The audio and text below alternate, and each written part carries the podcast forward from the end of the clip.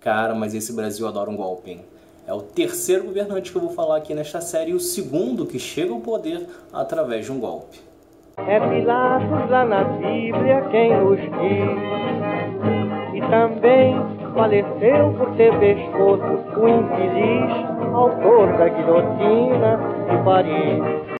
Não vou discutir aqui se o melhor para o Brasil era a monarquia ou a república. O fato é que Marechal Deodoro da Fonseca e seus apoiadores fizeram isso passando por cima da Constituição, passando por cima também do interesse da população que estava à margem disso tudo. A transformação para a República, na verdade, só ocorreu para agradar a elite que não tolerava a abolição da escravatura e também os militares que se consideravam desprestigiados pelo imperador. A situação era tão complicada que até mesmo o Marechal Deodoro da Fonseca ele era contra é, a República.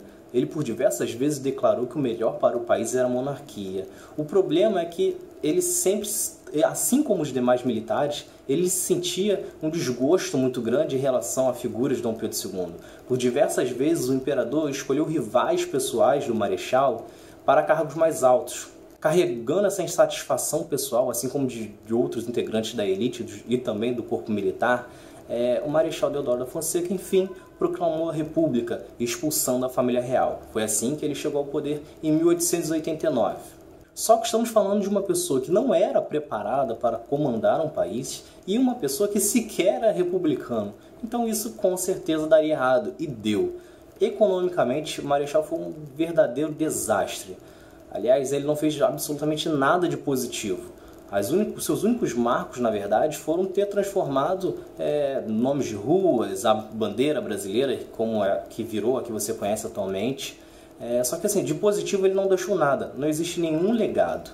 Se economicamente foi um desastre, politicamente ele foi ainda pior. Marechal Deodoro da Fonseca foi o primeiro ditador que o Brasil teve. Estranho isso, né? Um militar ser ditador, mas aconteceu.